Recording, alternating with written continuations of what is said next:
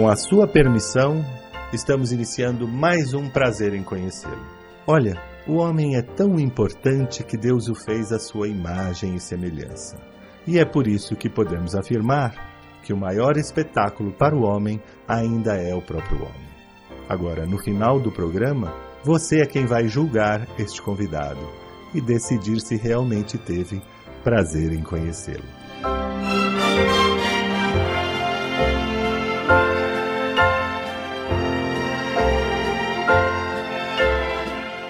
Brancato Neto apresenta Prazer em Conhecê-lo.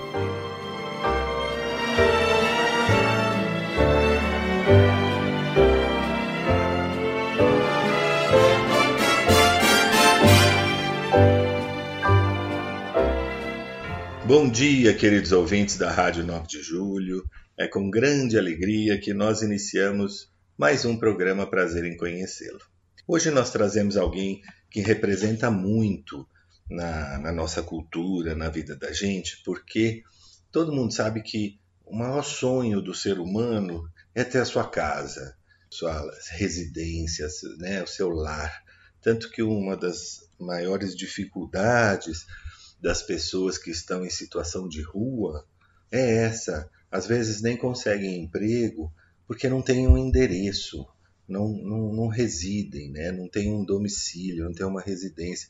Isso é muito triste. Então hoje nós trouxemos alguém que dedicou a vida a essa arte de móveis, de vender, de comprar, de, de fazer o sonho das pessoas se realizar. O nosso convidado de hoje, José Augusto Viana Neto, presidente do Conselho Regional de Corretores de Imóveis aqui de São Paulo. Bom dia, Viana, como vai? Bom dia, Brancato. Tudo bem, graças a Deus. Melhor agora conversando contigo. Que prazer em revê-lo, desde a época da TV, né, do papai, que a gente não, não se reencontrava. Pois é, faz tempo, né? Faz a tempo. vai passando vai. e a gente não percebe, né? Ô Viana, eu estava falando aqui no, né, no, na abertura do programa, puxa, acho que o maior sonho de um ser humano é ter seu lar, né? É ter sua casa, é, quer ter sua moradia. É, como é que você resolveu trabalhar nessa área? Como é que você resolveu é, trabalhar com imóveis? Como é que isso aconteceu na tua vida? É, isso foi há 48 anos atrás. Nossa. É, enfrentando faz tempo. Não parece. pois é, é eu tinha mudado de, de São Paulo, capital, para Praia Grande, o litoral. Sim. E, ali eu percebi a, a grande procura por imóveis, era uma coisa impressionante naquela época. Sim. E uma cidade de turismo muito popular, onde a substituição de proprietário de imóveis era muito rápida. Sim. É porque a pessoa compra o um imóvel na praia, os, usufrui um pouco, Sim. aí já fica preocupado com o valor do condomínio, IPTU, acaba vendendo e partindo para outra. E com isso, eu acabei entrando no mercado imobiliário. Sim. E me dei bem, né? uma facilidade de comunicação. Sim. É, e essa, essa vontade de, de, de conhecer pessoas, fazer amizade, somou demais. E com isso, eu estou até hoje na profissão. E graças a Deus, é, não sou uma pessoa assim de, de currículo, mas a minha vida foi toda é, administrada com os recursos oriundos do mercado imobiliário. Filhos criados, formados. Que bacana. E estamos aqui, levando a vida, né? Poxa vida. Quer dizer que você é, um, é corretor de imóveis há 40 anos? 48 anos. Na atividade profissional. 48 anos, que beleza. Pois é. E como é que você resolveu entrar nessa numa entidade de classe, entrar no Cresce, que é o Conselho Regional de Corretores de Imóveis, o Conselho do, de São Paulo, um órgão bastante importante que depois você vai explicar melhor para nossos ouvintes o que faz esse órgão, essa entidade de classe. E como é que te levaram para esse trabalho, para essa missão? Bom, lá no início, né, quando eu comecei, isso daí por volta dos anos, início dos anos 80, Sim. eu percebia os colegas corretores de imóveis muito individualistas, cada qual cuidando da sua vida, não defendiam os princípios da categoria, muito isolado. Sim. E naquele momento eu procurei meia dúzia de colegas atuantes no mercado Sim. e propus a criação de uma associação de corretores de imóveis de Praia Grande. Sim. E a, a ideia foi bem aceita. Sim. Então, procuramos aí alguns conhecidos e tal, e formamos essa associação e começamos a desenvolver um trabalho eh, no sentido de valorização da categoria, Sim. que todos pudessem também usar a mesma linguagem e ter um comportamento ético Sim. adequado à importância da nossa atividade. Sem dúvida. Isso deu certo, acabou chamando a atenção das autoridades do CRES lá de São Paulo, que se aproximaram, Sim. e a partir dali iniciamos um relacionamento com conselheiros e diretores do CRES, Sim. e aí fomos nos aproximando e eu acabei fazendo parte como delegado do CRES, depois como conselheiro suplente, conselheiro efetivo, diretor segundo secretário, depois vice-presidente, depois de vice-presidente, presidente. Então, passei praticamente por todas as funções dentro do conselho Sim. até chegar na presidência. Né? Então, estamos lá até hoje, trabalhando. Né? Trabalhando. Você é presidente do Cresce há quanto tempo? Eu fui eleito a primeira vez em 2001. Poxa. Exatamente, fui eleito em 2001. É, eu já era presidente em exercício, porque era o vice-presidente, o presidente havia se licenciado. E a minha gestão começou mesmo no dia 26 de março de 2002. 2002. Mas eu já vinha antes como presidente em exercício e eleito, né? Mas a posse só foi em março de, dois, de 2002. Sei. E de lá para cá nós tivemos mais sete processos eleitorais e em nenhum deles nós tivemos oposição. Isso é que foi muito bacana, né? Eu falo isso com muito orgulho porque é, nós não tivemos chapas opositoras nesse período, o que é uma demonstração de que o trabalho está sendo bem aceito pela categoria. Né? Trabalho bem feito. Quer dizer que são, são sete mandatos que você está à Eu, frente. eu estou, no oitavo, estou no oitavo mandato. Oitavo mandato. Puxa, isso é uma coisa única, uma categoria tão grande, não é? Como é a categoria de corretores de imóveis em São Paulo, e, e você ter essa aceitação e essa, e essa vontade né, da categoria de continuar exercendo, isso é muito raro, porque a gente sabe que é, é política, né? Qualquer exercício profissional de categoria é uma, é uma forma de fazer política e sempre há aquelas pessoas que são contra, que não estão satisfeitas com o trabalho. E, Ah, com certeza. né? É, Temos a grande vantagem, para cá, é que o Cresce ele não é uma entidade classista, é uma entidade que fiscaliza o exercício da profissão. sim, sim, Agora, como a maior parte é de gente séria, gente honesta, o sim, que acontece? A oposição acaba sendo aqueles que, desrespeitando o código de ética, acabam sendo é, condenados a pagar multa, a sim, ter a sua inscrição é, suspensa por um período ou cancelada. Então, esta parte que faz oposição é justamente uma parte que é, comete erros. claro, Eu não vou dizer para você que todos são intencionais, mas boa parte sim. sim, Só que, para nossa felicidade, a maior parte da categoria é formada por profissionais sérios e honestos que, vendo a atuação da diretoria no sentido de fazer valer o código de ética, evidentemente que apoia. E aí chega no momento da eleição, o número de apoiadores é muito maior do que o número de claro. é, daqueles que são contra. Né? Então, vamos indo. Que beleza. Enquanto nos, nos é entusiasmo e criatividade, porque é um negócio muito sério, né? O perigo de cair numa rotina é. e não exercitar a criatividade e, e um trabalho constante. Né? Não podemos deixar a peteca cair, né? Tem que estar sempre em ativo. É como andar de bicicleta. É. Se parar de pedalar, cai. É verdade. Mas é isso, viu? Então, é. com muita satisfação e sempre pedindo a Deus no sentido de que não diminua esse entusiasmo é. e não interrompa a nossa criatividade para poder fazer acontecer, né? É, dizem que quem corre por gosto não se cansa, né? Então, Perfeita. enquanto a gente está fazendo com amor, com satisfação, que é o seu caso, aí tudo dá certo, porque deve tomar muito tempo da sua atividade, do seu dia a dia, né? Esse cargo tão importante.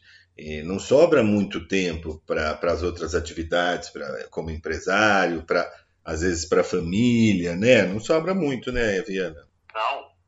Eu digo para você, sem me enterrar, não sobra nada, porque é uma. para ser presidente de uma entidade dessa daí e tomar conta como tem que ser mesmo, Sim, é, a entidade é a prioridade de vida. Isso, é. infelizmente, acima da família é. e negócios, então nem se fala. Eu não posso nem pensar é. em fazer negócio. Não dá, a cabeça não, não dá para isso. Não então, dá. A dedicação é, é, total e exclusiva em torno dos interesses da categoria e da entidade. Exatamente. É uma missão, né? Como eu disse, é uma missão que a gente faz com muito, né? Quem gosta faz com muito amor e quem faz com amor faz bem feito, porque é o que você falou, é dedicação exclusiva, é uma prioridade. Você quando olha para esses outros mandatos anteriores, para o trabalho realizado, tem toda essa a satisfação de um trabalho né, realizado, de, de um trabalho bem feito. Isso não tem preço, né, Viana? Sem dúvida. E, e te digo uma coisa, Branca. É. E é uma, uma questão muito solitária, porque é. É, eu percebo aquilo que foi feito pela, pela intensidade do envolvimento com todo o projeto. Né? Mas eu reconheço que a maioria da categoria não pode valorizar esse trabalho porque eles não conhecem o detalhe e as dificuldades que são enfrentadas para que o trabalho seja feito, né? É. Então é uma coisa assim que você tem que fazer e não tem que esperar retribuição não, porque ela não vem. É. Porque não tem como a pessoa mensurar tudo aquilo que se investe de tempo, preocupação é. e capacidade intelectual no desenvolvimento dos projetos. Então é um negócio um pouco difícil. É solitário. extremamente solitário, extremamente solitário. Você sabe que uma vez assisti a uma entrevista do presidente, o ex-presidente Fernando Henrique Cardoso. Eu vi o repórter perguntou a ele quais eram as características, né, do cargo de presidente, e ele citou exatamente essa frase. Ele disse: "É muito solitário". E é verdade, porque quando você está à frente de um cargo importante, né, na presidência de um país ou na presidência de, um, de uma entidade desse porte, você as decisões são sozinhas, né, são solitárias. É, se você acertar, ninguém nota é quando está tudo bem. e se você errar, é, são só os erros que aparecem, né? Ah, e tem um detalhe importante, Brancato, é aquele que você toma a decisão para que a, a condição seja adequada a todos, Sim. e boa parte daqueles que estão sendo ajudados por aquela decisão Sim. tem algum tipo de prejuízo, e ele só vê o prejuízo, ele não vê a, a, o aspecto positivo. É verdade. Então, mesmo acertando, é, o, o gestor está mercê das críticas. Sem Ah, eu vi uma entrevista É, de um ex-presidente do Peru, sei. há muitos anos atrás, e no tempo da televisão preto e branco ainda, e o repórter perguntou para ele, falou qual o, o, o maior feito do seu governo.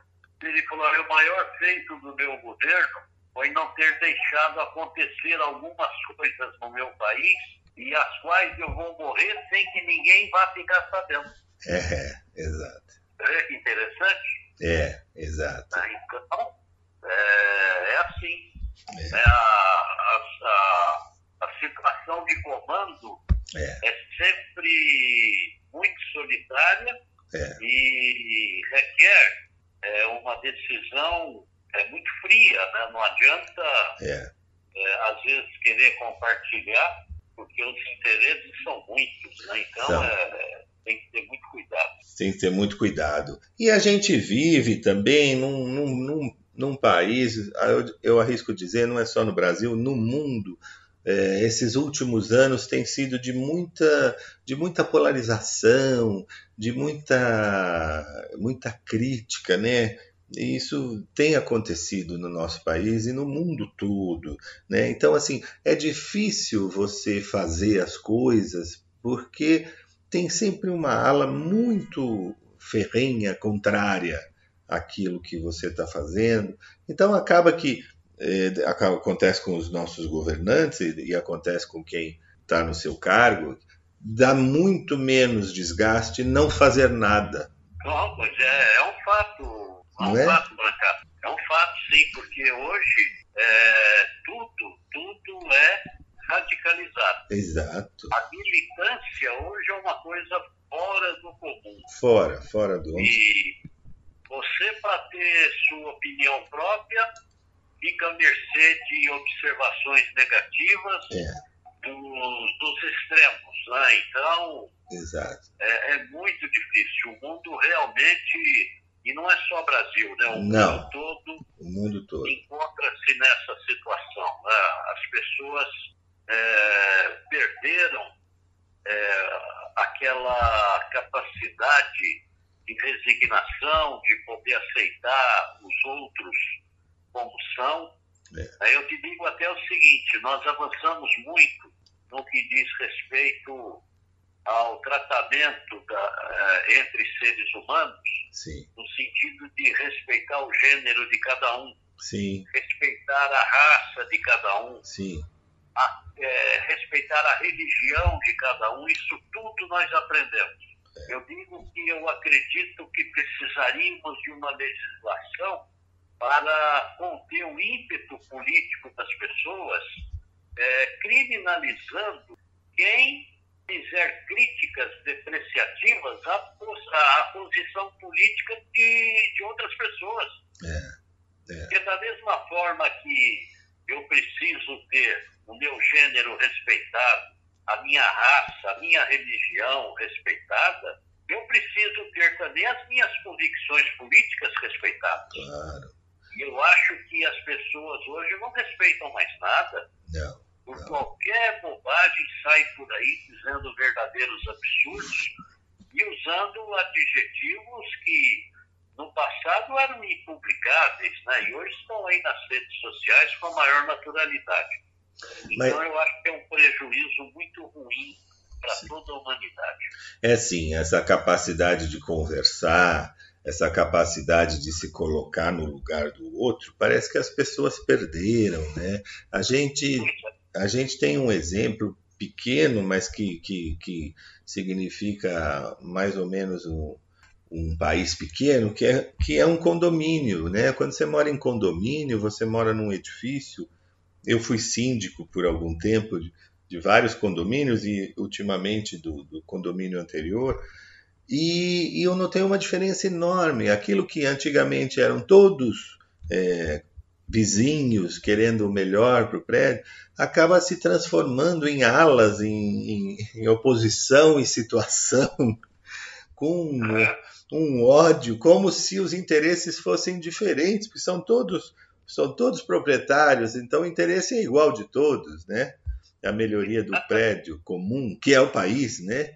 Em última análise, somos todos brasileiros, né? Moramos todos nesse país, mas é uma coisa impressionante como qualquer coisa, por melhor que seja a sua intenção, é, é desviada de uma maneira, é, é criticada de uma maneira assim tão ferrenha, tão agressiva, é, tão é, sem sentido, né? sem parar para é, pensar. As pessoas não economizam adjetivos é. depreciativos para poder se manifestarem. Né? É, eu acho até que eu arrisco dizer, conversando com um psicólogo outro dia, eu arrisco a dizer que as pessoas acabam descontando nessas posições políticas é, as suas insatisfações pessoais, a sua infelicidade pessoal, sabe?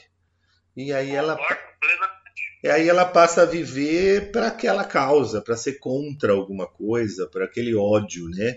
Ela não tem, é, não, não, não tem um, né? Uma, um, um... Pois é, Branca, você vê na Bíblia, está lá um ensinamento, né? há dois mil anos está lá. É. é. Que nós não devemos julgar ninguém. Não. É o pecado da pessoa, pertence àquela pessoa, não pertence a mim. É. Então, né, cada um fica na sua, cada um com. É, ninguém vai ser possuidor daquilo que está destinado a ser meu e eu não serei possuidor de nada que está destinado a ser de outros. Então, é, temos que ter os nossos limites. Né? É verdade. Eu vi no aeroporto de Brasília uma frase em letras garrafais, achei muito interessante. É, criticar um movimento é ainda fazer parte dele. Então, é, vamos olhar, fica quieto, toca para frente, cuida da tua vida. É. Mas hoje não, hoje as pessoas vivem é, como se dizia no interior quando eu era criança, é. vivem cavocando encrenca. cavocando encrenca. Exatamente, acho que não tem uma expressão mais, mais feliz, é cavucando encrenca mesmo, né? É, como dizia minha avó. É. Minha avó falava, procurando pelo em ovo, né? É isso aí, exatamente. Tá, você vê que a pessoa está procurando. E nesse, nesse, nessa maneira de ser, de, de, de, se manifestar, nessa, nesse discurso de ódio, né? Fica muito difícil para quem está à frente de uma entidade como você. É, chega um momento, tem, tem momentos em que dá vontade de largar e desistir, não dá? Mas não responda agora. Nós vamos sair para um breve intervalo e voltamos já já. Hoje eu preciso te encontrar de qualquer jeito, nem que seja só para te levar para casa. Depois de um dia normal, olhar teus olhos de promessas fáceis e te beijar a boca de um jeito que te faça rir, que te faça rir. Hoje eu preciso te abraçar, sentir teu cheiro de roupa limpa, pra esquecer os meus anseios e dormir em paz. Hoje eu preciso ouvir qualquer palavra tua, qualquer frase exagerada que me faça sentir alegria em estar vivo. Hoje eu preciso tomar um café, ouvindo você suspirar e dizendo que eu sou o causador da tua insônia, que eu faço tudo errado sempre. Hoje preciso de você com qualquer humor, com qualquer sorriso hoje só tua presença vai me deixar feliz. Só hoje.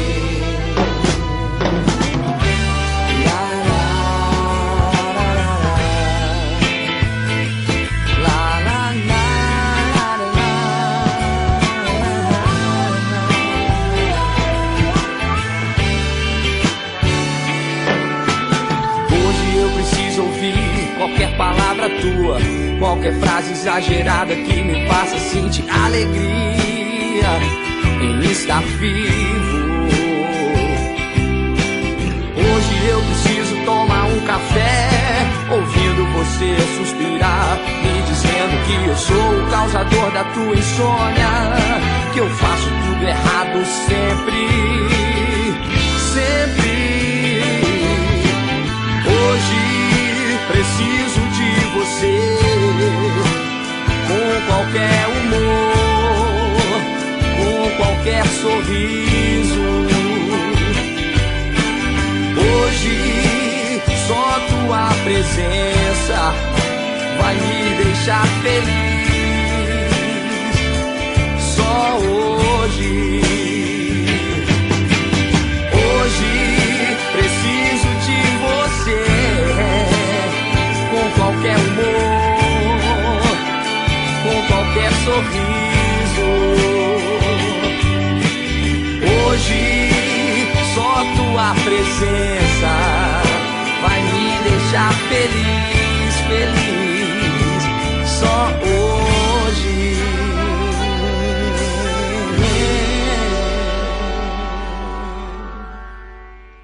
Voltamos com prazer em conhecê-lo, hoje recebendo o presidente do Cresce São Paulo, José Augusto Viana Neto. Mas eu tinha perguntado a você antes do intervalo, tem hora que dá vontade de desistir, não é, Viana? Ah, mas sem dúvida, claro, quantas vezes isso já aconteceu e, e aí a gente para, pensa e esfria a cabeça, mas é claro, agora um dos grandes ensinamentos nesses 21 para 22 anos que eu estou na presidência do Cresce Sei. é exatamente isso, né? Não, não deixar o sangue subir na cabeça. Tudo que eu vi, pensa, analisa, é, verifica. E um fato também, Brancap, importantíssimo. É, Muitas vezes uma pessoa se dirige a você sim. de maneira grosseira, estúpida, desonrosa, tudo mais. É. Mas quando você faz a análise, muitas vezes você encontra fundamento naquilo que ele está pleiteando. Sim, Então a forma que o faz é que não é adequada. sem dúvida. Mas não é pelo fato de não ser adequada a forma que vai se deixar de atender também. Sim, Tá? E uma das questões que tem eh, laborado favoravelmente a minha gestão é isso. Mesmo quando ofendido, quando mal interpretado, saber ouvir a pessoa, buscar a solução do problema e, se tiver erro, reconhecer o erro e seguir em frente. Uma coisa é certa: sempre existe uma conquista depois de uma atitude como essa. é verdade. É, isso isso é, é- é fato. É verdade. Viana, eu queria aproveitar muito sua presença aqui no programa para a gente tirar dúvida e falar muito da, dessa atividade né, tão nobre que é a corretagem, é realizar o sonho das pessoas de mudarem, de venderem, de, de, né, sair de uma casa, alugar, vender. A gente precisa de um corretor para tudo, para alugar, para vender, é, para às vezes a pessoa tem um imóvel, passa se, se torna a renda dessa pessoa, às vezes esse imóvel se torna né, a atividade da pessoa, ela, enfim, e, e é tão importante na vida do ser humano. Eu primeiro queria perguntar para você, nós, nós temos algumas perguntas de, de nossas ouvintes que mandaram, sabe? Nós colocamos na internet e nós vamos fazer perguntas muito importantes. Mas antes disso, eu queria que você contasse para a gente quais foram esses desafios enfrentados é, quando você começou no Cresce, explicar inclusive para nossas ouvintes, né, qual é a função desse órgão tão importante, né? Ah, tá. O, o CRES é uma autarquia pública federal instituída por uma lei federal Sei, lá de 1962 sei, e depois sofreu alterações em 1978, mas o objetivo da lei é registrar as pessoas que querem exercer a atividade da intermediação imobiliária sei, e fiscalizar aqueles que exercem a atividade. Certo, Então, cresce a pessoa quando ele se forma em técnico em transações imobiliárias, sei, ele vem com um diploma no Cresce e faz um requerimento de inscrição. Aí, depois de inscrito, ele passa a ser fiscalizado pelo CRES. É um negócio muito bacana, Brancato, pelo É. seguinte, é, isso não é só o CRES, mas é também acontece com engenheiros, arquitetos, Sim. contadores, médicos, advogados. Sim. No Brasil, a organização do trabalho é, profissional se deu através da criação dos conselhos. Isso. E esses conselhos são mantidos pelos seus pares. Então, no caso do Cresce, o Cresce não recebe subvenção, não recebe ajuda, nenhum tipo de recurso de nenhum governo, nem dos, do governo federal, Sim. dos estaduais, dos municipais. Nós vivemos exclusivamente do pagamento eh, das anuidades Dos- dos corretores de imóveis. Dos Então, profissionais. eles são compulsoriamente obrigados né, a pagar uma, Sim. um valor para o CRES para manter o CRES. E olha que bacana que é esse modelo. Eu pago como profissional para ter os meus atos fiscalizados por uma autarquia. Sim. Então, eu acho que é o único país no mundo onde os profissionais pagam para que sejam fiscalizados. É no Brasil. É muito Então, bacana. é um modelo muito, muito interessante. Nós temos um tribunal ético disciplinar Sei. e quando algum profissional comete alguma irregularidade, é, propositadamente ou não, mas Sim. o fato chega ao conhecimento do CRES, é instaurado um processo para análise daquele fato. E se chegar à conclusão que o profissional é, desrespeitou o Código de Ética Profissional, evidentemente que a ele será aplicada uma penalidade. Sei. Caso seja constatado que não houve nenhuma infração ao Código de Ética, aquele processo, então, é arquivado. Mas é um negócio bacana porque, assim como na medicina, na engenharia, os atos dos profissionais são analisados por seus colegas profissionais da mesma área. Exato. Ah, Então, É uma fica autorregulação, né? uma autorregulação. Imagina você, não fosse os conselhos de fiscalização, Sim. a Justiça Federal Brasileira estaria apinhada com milhares e milhares de Sim. processos né, que hoje estão a cargo de cada um dos conselhos. Sem dúvida. E digo que passa, brincando, brincando, passa de 2 milhões de processos que estão aí a cargo dos conselhos para análise. Né? Não fosse os conselhos, Sim. estaria tudo na Justiça Federal. Então você imagina quanto tempo demoraria para se chegar a uma conclusão. né? Exatamente. E é uma análise feita pelos pares, por quem entende do assunto, por quem trabalha, conhece o dia a dia, né? E, Sim, claro, então- sabe interpretar Exato. aquilo que está sendo feito na atividade. né? Exato, exato. E quando você assumiu o Cresce, de, de quando você começou para hoje, você consegue enxergar muitas conquistas, tem muita coisa realizada? Olha, eu acredito que sim, porque nós tivemos é, alterações legislativas Ah, que no passado traziam uma insegurança muito grande para os profissionais e também para a própria autarquia. sei, Conseguimos alterações legislativas expressivas que sei, deram tranquilidade para que a autarquia pudesse exercer sua atividade sim, de forma muito mais segura.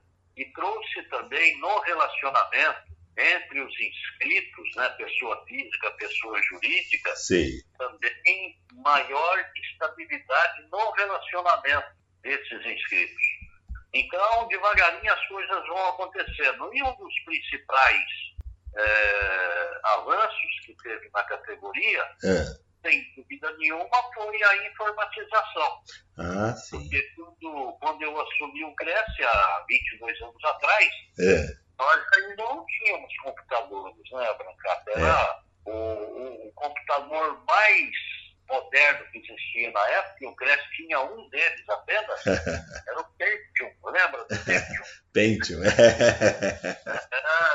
é e verdade, tínhamos, nós tínhamos é, dois computadores 486 e um Pentium. Então você imagina. E o resto era tudo microfilmagem. Né, E os processos todos de papel, é, mais. Então, É. Hoje não, hoje está tudo digitalizado, tudo informado, informatizado. É, foi um avanço muito grande. Nós conseguimos, no, é, no aspecto da tecnologia, avançar muito. Né? Isso nos dá uma satisfação muito grande. E, Viana, eu queria comentar com você também uma das coisas que, que deve ter afetado muito a categoria é, e que pouca gente se lembrou de comentar é, foi a pandemia para os corretores de imóveis, porque foi uma categoria que foi extremamente prejudicada pela pandemia, não é?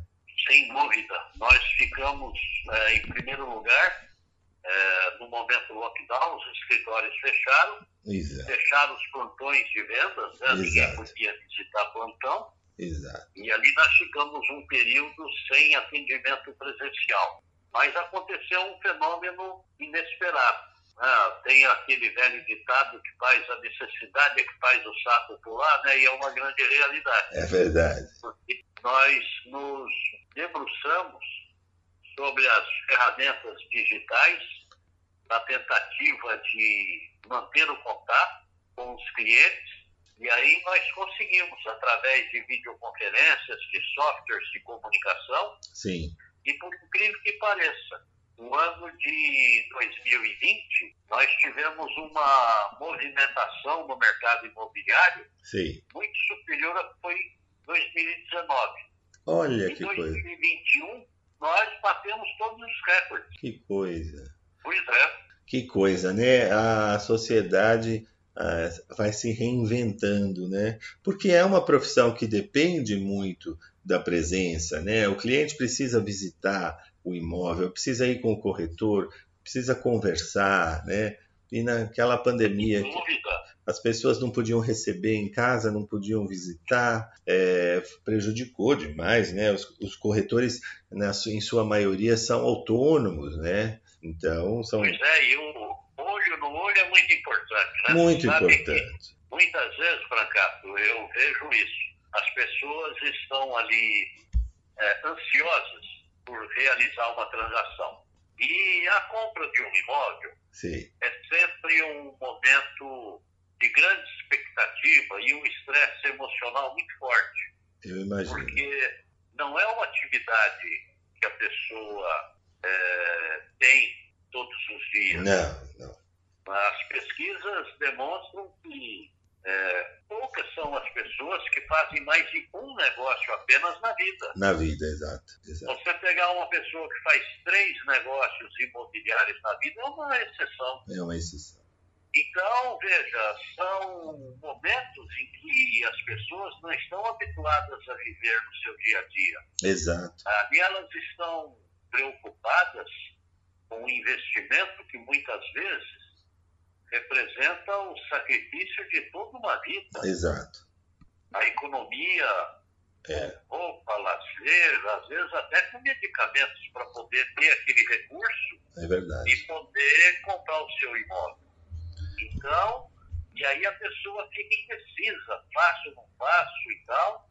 É. E aí a palavra do corretor é, analisando os aspectos Yeah. né, da, do imóvel, do preço, da localização, da necessidade da família, muitas vezes é a palavra final Exato. que a pessoa está aguardando para tomar a decisão da sua vida. Yeah. Então é uma profissão de uma responsabilidade muito grande, uma responsabilidade fora do comum. Né? É verdade. Toa, né? E as pessoas, quando estão diante de um, de um momento tão difícil, o estresse tão grande, às vezes elas se transformam, né? Ficam com medo. O ser humano às vezes fica agressivo, às vezes fica é, ríspido, porque de, de, de, medo, né? Porque é uma decisão de, como você falou, é a decisão de uma vida, né? É, tanto vender como comprar. Então é uma coisa nós latinos, eu não sei se outros povos são diferentes, mas para nós é, é, a casa da gente, né, o canto, é, é, ela tem um simbolismo muito além de um negócio, né? É, é uma emoção, é a casa de uma vida, são memórias, né? Quantas pessoas às vezes é, perdem entes queridos e não querem sair do imóvel porque aquela casa representa tantas lembranças, né? E, então tomar uma decisão dessa de, de venda ou de compra ou de mudança, uma dívida que você vai tomar, né? Na maioria das vezes que é, é a, a dívida de toda uma vida, é um momento muito difícil, uma decisão muito difícil, né? Para e precisa ser bem assessorado, né? Eu acho que precisa. Precisa. Porque não é então, é um momento fácil. Ele está sempre submetido a muita pressão. Sim. E o código de ética profissional tem que ser observado. Sim. E o Conselho Pleno do Cresce leva isso muito a sério. Sim. É, é, então, lá no Cresce, não existe corporativismo de maneira nenhuma. Sim. Né? O processo está lá para ser analisado, ele vai ser analisado com base na letra fria da lei. Sim. E os corretores sabem disso. Né? Então, e somos criticados por isso. É. E muitas vezes, colegas que sofrem apenamentos, aí reclamam, poxa, eu que pago para manter isso daí e estou passando por isso. É. Mas é exatamente assim. E o Cresce não pode abrir mão dessa sua é, independência ao analisar é, o comportamento é, de seus inscritos. Né? Tem que ter toda a independência, toda a seriedade, porque, evidentemente, todos os nossos atos, Brancato, podem ser levados à apreciação do Poder Judiciário. Claro. É, então, isso é que é importante que todos saibam. Né? Nós tomamos as nossas decisões, mas essas decisões podem ser levadas à apreciação da Justiça Federal. E nós temos tido a sorte de que, quando levadas, elas têm sido ratificadas e não reformadas. Isso é muito importante que se diga. Isso é muito importante. Então, nosso índice de assertividade, ela te diria que é quase de 100%. Que beleza. alguma outra exceção. Que beleza. Mas, e isso é que precisa ser levado em consideração. Sem dúvida. É proteção da própria categoria. Viana, me diz uma coisa. Tem uma, uma ouvinte nossa mandou uma pergunta perguntando quando é o melhor momento para se comprar um imóvel. É, existe algumas, algum momento do ano, por exemplo, começo de ano, existe algum, algum momento que é melhor ou pior de comprar? Mas não responda agora. Nós vamos sair para um breve intervalo e voltamos já já. Ainda bem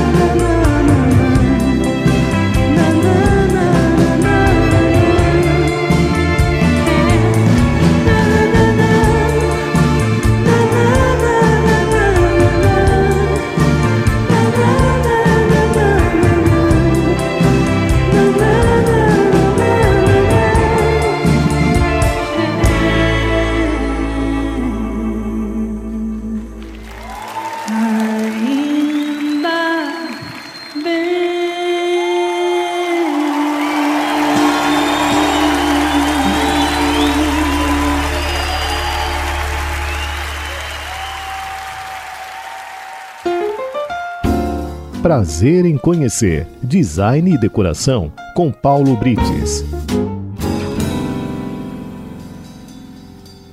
Olá, amigos ouvintes da Rádio 9 de Julho. O que você acha de morar numa casa feita de isopor? Acha isso coisa do futuro? Não é não. Isso já é uma realidade aqui no país já há um bom tempo. Na verdade, o que chamamos de isopor é o nome mais conhecido do poliestireno expansível, ou também chamado de EPS. É um sistema construtivo que é muito comum na Europa e Estados Unidos há anos, porém aqui ainda não é muito difundido. E como ele funciona? As paredes são feitas como um sanduíche composto por um miolo de painel de EPS e duas grelhas aramadas. Quando esse sanduíche é colocado na posição vertical, nivelado e no prumo, tem suas partes externas preenchidas com argamassa, e assim vem o chapisco, embolso e reboco de uma parede comum de alvenaria, porém com a adição de uma resina própria para aderir ao EPS. E aí você pode dar qualquer acabamento, desde uma pintura até os revestimentos cerâmicos. É um sistema mais econômico porque exige menos estrutura e por conta da leveza dos painéis, você acaba economizando na fundação e, consequentemente, em escoramentos, ferragens, madeiras para as formas e o concreto. Além das paredes, também podemos usar o EPS em lajes, gerando assim uma maior economia de concreto. Os painéis de EPS são vendidos por encomenda após a aprovação do projeto arquitetônico. Há várias vantagens no uso do EPS. É um ótimo isolante térmico e retarda chamas no caso de incêndio. É um material muito leve e assim se economiza na fundação. Não absorve água e nem prolifera fungos e bactérias. É fácil de transportar, estocar e também manusear. Reduz o número de funcionários por equipe, além de ser uma obra até três vezes mais rápida do que uma obra comum, economizando também no entulho gerado. Mas aí você vai e me pergunta: tem desvantagem? Qualquer pedreiro faz uma casa de isopor? Não. É necessário ter mão de obra especializada e treinada para sua construção. Caso tenha interesse em construir utilizando esse método construtivo, procure um profissional habilitado para analisar o seu caso e a sua indicação da forma correta. E semana que vem eu volto com mais um bate-papo de decoração. E não se esqueçam de me seguir nas redes sociais. No Instagram é by underline icono e no Facebook é by icono. Até lá! Prazer em conhecer Design e Decoração com Paulo Brites. Voltamos com prazer em conhecê-lo, hoje recebendo o presidente do Cresce São Paulo, José Augusto Viana Neto.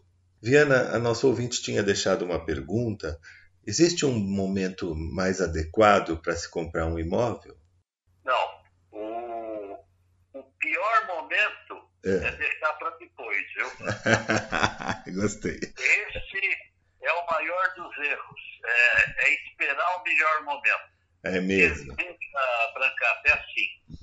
É, quando você encontra um imóvel que está na localização que você considera adequada, Sim o tamanho do imóvel atende às necessidades Sim. sua, de sua família, o preço cabe no orçamento, é. não, não espere, não deixe para depois. Porque, ah, não, mas o preço do metro quadrado hoje está muito alto, eu vou esperar cair. Bobagem, não vai cair. Não vai cair. Não vai, só vai aumentar. É, não perca o bom negócio que você tá, está na tua mão. As pessoas têm essa mania, não, mas eu quero financiar uma parte uhum. e o juro do banco está muito alto, eu vou esperar o juro do banco baixar. É. Ora, meu Deus do céu, se você tem condições cadastrais de aprovar o financiamento com essa taxa de juros, puxa vida, faça um negócio. Hora que a taxa de juros baixar, se seu banco não quiser baixar a taxa para você, faça a portabilidade, procure um outro banco, transfira para lá. É, É. Hoje é tão comum quando você procura o banco para fazer a portabilidade do crédito, o banco negocia com você e não deixa você ir embora. É verdade. Ele quer, ele quer É verdade. Mesmo uma taxa de juros muito mais baixa. É verdade. Então, eu acho que o negócio, quando é bom, não deixe para depois. Não deixe porque depois você não vai ter aquele mesmo imóvel, não vai ter o mesmo preço. Eu acho que tem que fazer. Quer dizer que o melhor momento é aquele que a gente pode fazer, né? Como você disse. Achou um imóvel. Coincidiu, coincidiu todas essas questões, localização, Sim. tamanho, preço, feche o negócio, não deixe para depois.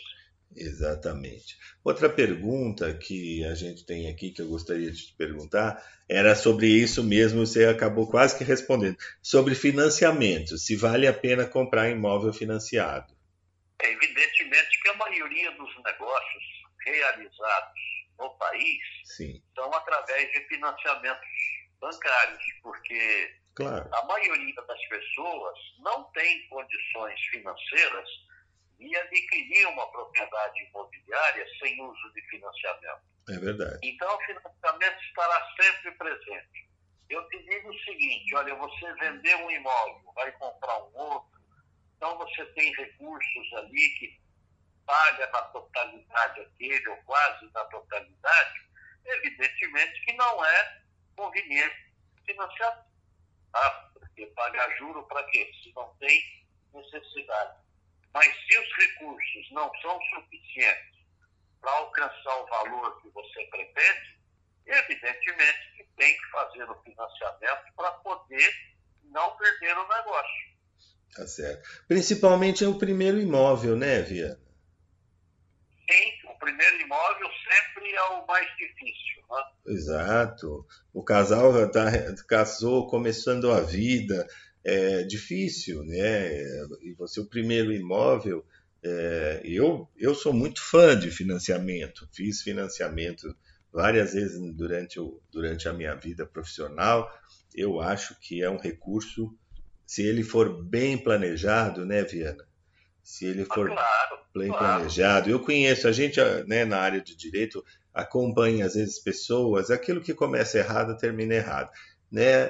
Tem pessoas que forjam a renda, aumentam a renda para provar que elas não têm, e evidentemente que, claro, estão comprando, assumindo uma dívida maior do que, o- do que podem pagar. E essa conta vai chegar, né? Claro que. Mas, dúvida nenhuma, a pessoa está enganando a si mesmo. Exato. Né? Tá Exato. acabando com a sua própria sepultura, né? Porque Exato. vai perder. Claro, a pessoa diz: ah, o banco pediu uma renda de eh, três vezes a, a minha prestação e a minha renda não dá, então eu vou inventar, eu vou aumentar. Você não está enganando. Se o banco está pedindo e criou uma regra, é porque essa regra é a melhor para todos, é a, é a que você vai conseguir honrar. É melhor comprar um imóvel eh, com valor mais baixo, não é? Mas dentro das suas condições, do que dar um passo maior que a perna. É, e o importante também é lembrar o seguinte, Brancá, É, é, o financiamento imobiliário. Ah, eu tenho lá o dinheiro, dá para pagar metade do imóvel. sei. É, todo mundo que tem dinheiro que dá para pagar metade do imóvel tem que comprar na hora pelo seguinte, se ele fizer um planejamento de financiamento, Sei, ele consegue pagar uma prestação em valores é, iguais ao valor de um aluguel ou até abaixo do aluguel daquele imóvel. Ah, Então é uma forma de estar dentro do imóvel capitalizando o recurso, em vez de pagar aluguel e nunca mais ver o dinheiro de volta. Né? Então Claro, outro tem que ser levado em consideração. claro. Eu tenho uma outra pergunta aqui, essa também é interessante, sobre se é melhor comprar imóvel em construção ou pronto. Olha, depende muito da- Da das condições da pessoa. Sei, Eu te digo assim, para fazer um investimento, é, comprar em construção sempre acaba resultando num lucro ao término da obra. Então, quando você compra um imóvel no lançamento, Sei, ou mesmo no período que ele está sendo construído, normalmente o preço do metro quadrado vai sair abaixo do valor do imóvel pronto. E quando ele fica pronto, sei. ele tem um valor mais expressivo. Então eu conheço né, muitas pessoas que compram no lançamento três, quatro apartamentos. Certo. Quando o prédio fica pronto, eles vendem, revendem e obtêm lucro. Certo. Agora, é, se você vai comprar um imóvel para sair do aluguel, então, evidentemente que comprar o imóvel pronto é muito melhor, porque você já vai estar automaticamente morando, usufruindo daquela sua propriedade e não vai mais pagar aluguel a partir daquele momento. Então, essas questões precisam ser analisadas né, a cada caso. Cada caso, exatamente. Uma outra questão que apareceu aqui é sobre imóvel usado e imóvel novo. A nossa ouvinte perguntou: existe uma diferença, obviamente, o imóvel usado ele tem um valor metro quadrado bem abaixo do imóvel novo, não é? É, se você pegar imóveis na região que você mora, Brancato, por exemplo, Sim. na região que você mora, se você pegar imóveis usados aí nessa região, certo. É, ou pegar imóveis novos, que hoje nós temos muitas construções Sim. nessa região de São Paulo, o que vai acontecer? O imóvel novo vai custar bem mais caro. Claro. Mas tem uma diferença também. É. O imóvel novo ele estará melhor equipado que o imóvel usado. Certo. Então, no imóvel novo, hoje você pode ter uma piscina, um playground, Sim. pode ter uma sauna, é, salões de festas mais adequados, Certo. é, um cyberespaço, um bicicletário, coisa que no imóvel mais antigo você não vai encontrar. Entendo. tá? E agora tem um detalhe também. Quando você pega um imóvel hoje, é, vamos falar, três dormitórios, sala, cozinha, banheiro e área de serviço. Sim. É, esse imóvel que está sendo lançado hoje com esse com essa divisão Sim. é um imóvel que vai ter aproximadamente 60, 66 metros quadrados. Sim. E se você pegar um imóvel aí que tenha é, 30, 40 anos, esse mesmo imóvel vai ter 80, 90 metros quadrados. É verdade. Mas também vai ter 80 metros quadrados, mas vai ter um banheiro só. Tá certo. Enquanto que esse imóvel novo vai ter dois, três banheiros. É verdade. né? A, a, o hábito da sociedade se alterou ao longo desse tempo. né? Certo. É verdade. Além de outras coisas, né? Por exemplo, um imóvel novo já conta com individuali a, com a conta de luz, por exemplo, o relógio de luz individual, né? Água, gás, Água, Gás. É isso aí.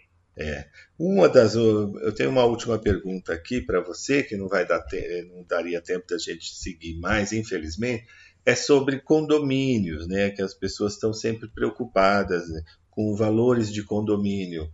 Você acha que os valores de condomínio são altos mesmo? Olha, o condomínio hoje não pode ser desconsiderado. Certo. O condomínio hoje tem que ser analisado de maneira muito especial. Sei, Porque, infelizmente, Branca, sei, em alguns prédios sei. existe necessidade de investimento de recursos na sua manutenção Sei. que acabam tornando o condomínio proibitivo para muitas pessoas. Entendo. né? Se você pega na região dos jardins mesmo, Sim. olha, tem um que tem segurança armada, a taxa de segurança é alta. É, Ela é fica significativa. Sim. Significativa. E que diria que a maioria das pessoas de classe média, média, não conseguiria pagar. É verdade. E você pega prédios também mais antigos, Sim. que necessitam de muita manutenção, de elevadores, É verdade. bombas d'água. Também a taxa condominial acaba sendo puxada. Prédio que tem uma área grande de jardins, É. também a manutenção daquilo tudo acaba custando muito dinheiro.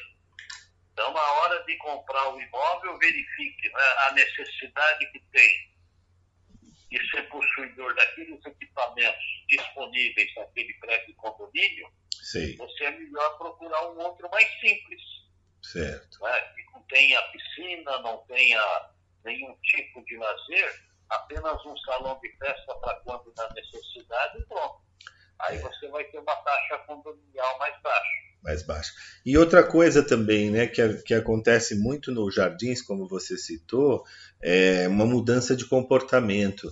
Há 40 anos é, era mais era, era, era atraente para os moradores prédios pequenos com poucos apartamentos. Então a pessoa preferia morar num apartamento, num prédio com apenas um apartamento por andar, e se construía prédios com 10 andares, 20 andares, eram 10, 15 apartamentos no edifício. Isso hoje em dia torna o condomínio muito alto, porque a divisão é muito pequena, né? Pois é, e a manutenção é tal qual o outro, né? Porque Exato. o elevador tem que ir nos 10 andares, e normalmente são dois, né? Então não tem como Exato. escapar. O número de funcionários que precisa para uma portaria, né? É o mesmo, Mas- tanto faz para para 50 moradores ou para 100 é o mesmo número de funcionários, né? Sem dúvida, sem dúvida. Então eu acredito também que essa é, essa mudança hoje a gente tem notado os prédios parece que são mais altos, mais torres, são um número maior de unidades, né?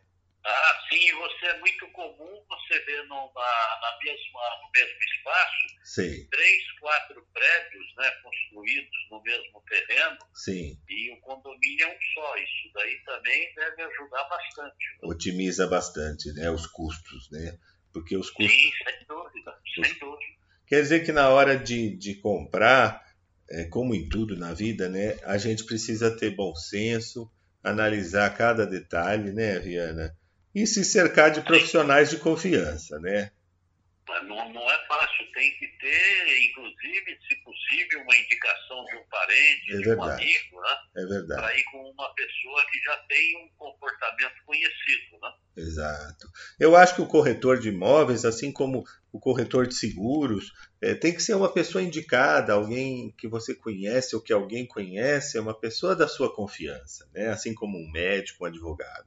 Porque é um momento muito é um momento muito importante da vida da gente a gente precisa. Esse, esse relacionamento é muito pessoal, né? De pessoa para pessoa. Sim, sim. né? Então, existem pessoas que falam, puxa, eu gosto tanto daquele advogado. É. Mas por que você gosta? Ah, ele não fala nada, ele só anota. né? Aí tem outra pessoa que diz assim, olha, eu gosto tanto daquele advogado, ah, porque- aí ele fala tudo, ele não deixa de falar nada. Exatamente. Então, é, isso é personalíssimo, né? É. Não tem jeito, né? Mas Aí tem gente que fala, aquele advogado fala pouco, sei lá o que ele está pensando, ele não fala, ele só anota. É isso aí. é verdade, Viana. Isso é uma verdade do ser humano, né? Então, é, é. agora o, o importante é que seja alguém independente das características, que seja alguém da sua confiança, né? Alguém que esteja realmente fazendo um bom trabalho, né? Ético, É, profissional. quando você procura um profissional, em especial corretor de imóveis, é porque vai lidar com alguma coisa que você não tem conhecimento na totalidade e Exato. você quer confiar no conhecimento técnico, na capacidade e principalmente, acima de tudo, na sinceridade, na honestidade. Na Isso é honestidade. vale. Exato. Então, quando você consegue é, ter aquela empatia, onde tanto o corretor quanto seus clientes conseguem uma confiança mútua, aí o negócio vai, flui, que é uma maravilha, com certeza. É verdade.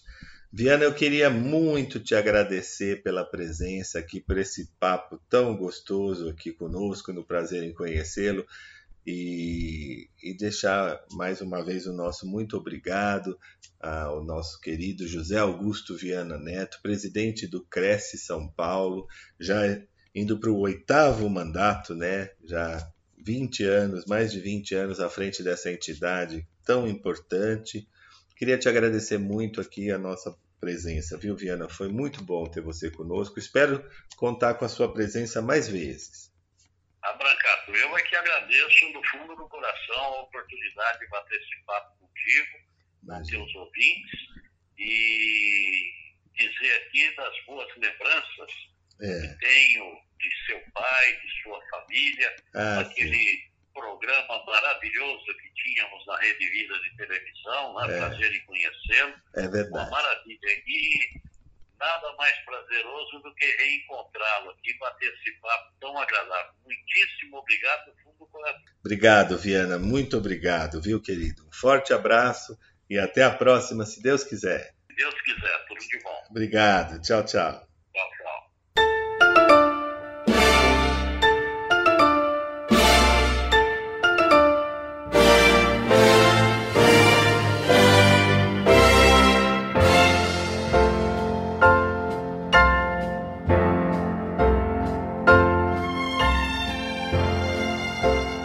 Chegamos ao final do prazer em conhecê-lo de hoje. A nossa proposta foi cumprida. Espero que vocês tenham gostado e aguardo a todos no próximo sábado, se Deus quiser.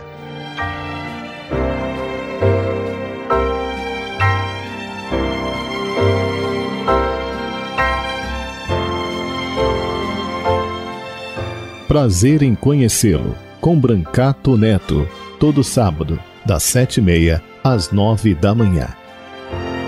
Porque o maior espetáculo para o homem ainda é o próprio homem.